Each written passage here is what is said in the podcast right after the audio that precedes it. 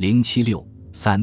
王家草案的签订及内阁的否定。三月二十日，北京政府颁发大总统令，由外交部取代王正廷办理中俄交涉事宜。此举一是因为王正廷越权签字，已无法再任谈判代表；二是因为苏俄态度强硬，中国欲借更换谈判代表以图转圜。同一天。国务院发电向各省通报与俄代表所争论的三个主要问题，并申明政府之所以坚持这三点的理由。关于俄蒙协约，政府主张将俄蒙协定立刻废止。俄代表只答应废止俄帝国政府与第三者所订条约等有伤中国主权者。对于苏俄与所谓独立外盟所签条约，不肯明白取消。外交总长顾维钧认为。对这一重要问题，中国政府绝对不能轻易让步，并且苏俄在外蒙驻兵派使的行为，显然与苏俄所声称的尊重中国主权相抵触。关于撤退外蒙俄军，中国政府主张外蒙俄军即行撤退，俄代表则坚持要在正式会议中确定撤兵条件及限期及制止白党办法后才能撤军。中国政府为变通起见。提出先声明一切军队应尽数撤退的原则。至于撤兵期限及关于双方边界之安宁办法，于会议中商定。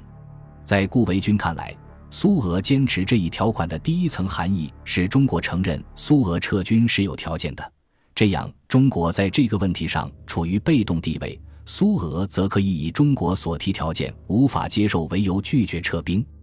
其更深层含义是中国承认苏俄在蒙古驻军是合法的，并且承认苏俄有权提出撤兵条件，故中国政府坚持确定苏俄应从外蒙撤军的原则。关于移交俄国教堂财产，中国政府担心的是其他各国原此例要求在内地置产，因为以往的条约未在法律上准许外国使团、宗教团体以及传教士在中国内地置产。并且中国政府也无法确定俄国东正教会在中国所拥有土地的数目及位置，因此履行这一义务有困难。中俄谈判中争执最多的中东铁路问题，却未见政府对其提出修正意见。实际上，当时内阁对此问题曾多次讨论。一九二四年三月八日，王正廷出席国务会议报告说：“中东路问题。”查一八九六年协定只规定股票为五百万卢布，为时费七万万，其铁路之现值实价约在三万万卢布左右。我国本依一九一九年宣言要求无价收回，被苏方拒绝，我国不得已提出估价收回，加士仍不肯，只允备价赎回，较中国主张出入甚大，并要求用中国资本赎回。报纸报道也称，王正廷对内阁说。中东路问题议定由我国备价赎回自办，加是先所价一万万，后减为七千万。我国方面只承认估价三千万。接手后之铁路管理人，加是主张将全路之二十一个正区长、十五个副区长俄人完全保持地位。我国方面主张中俄各半，并需将中东路与俄政府缔结之条约根本撤销。当时就有阁员提出。为了避免今后有反复，中东路赎回问题应将备价赎回改为估价赎回，因为备价二字字义本不明了，不如用估价较有标准。该估价可由该路现有之财产估出总价，其价格中俄两方当不只有意外之差异。到三月十二日特别阁议开会时，阁员对中东路备价收回问题又讨论良久，对于估价二字虽已决定。而有的阁员进一步主张先将估价价格定入大纲，但讨论结果，多数阁员认为，由于事情过于复杂，不能立刻固定的话，恐怕发生变化，故决定留待将来组织专家委员会估计。至三月十五日，阁议席上，阁员对中东路又提出赎回原则虽定，而如何估价则一字不提。估价需有一定范围，若就东路公司所费之资本而言。则包括移民开垦、建筑市街等项费用，我国如何能以此价格赎回？故最好能明定一铁路自身建筑费估价，则界限既定，争议自息。后经争议，阁员认为，由于当初对于估价范围没有提及，故不便重新提议，只得留待将来会议时再说。政府对于中东铁路的大体意见是：中东铁路赎回办法应以现实估价为标准，中东铁路暂时归两国共同管理。至于中东路理事会议决事项，如遇可否同数，应用仲裁方法解决之。其他事项均等到中俄正式会议开会时详细讨论。由此可见，时人将解决中东铁路的希望完全放在不久将召开的正式会议上，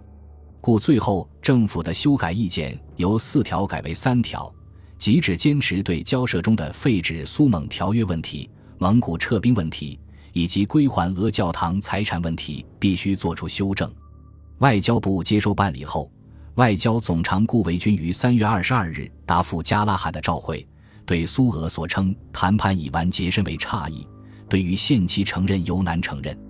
他指出，王正廷签字草约事先未请示政府，所以中国政府认为商议并未终了，并提醒加拉罕检阅王正廷的全权证书。顾维钧并进一步说明，中俄交涉不受他国干涉，表示希望继续商议。总之。中俄间关系极为重要，中国政府仍不变更愿与苏俄恢复邦交之诚意，深盼迅速继续谈判，彼得早日解决。三月二十五日，加拉罕答复顾维钧，重申此项交涉于三月十四日即已告竣，本全权代表不得以声明断然拒绝上项交涉之任何进行。同日下午，孙宝琦在国务院招待两院议员。说明政府对中俄交涉的意见，王正廷也出席了，但他坚持认为内阁所提出的三点是在交涉完结后提出的。中俄交涉暂时终止后，王正廷在三月二十一日发电，报告交涉经过，并为自己申辩。王正廷认为，十三日阁议给出的两项修改条件为：中俄旧约应先行废止。将外蒙撤兵条文中制止白党之担保改为双方制止白党之办法。他本着这两项条件与加拉罕磋商，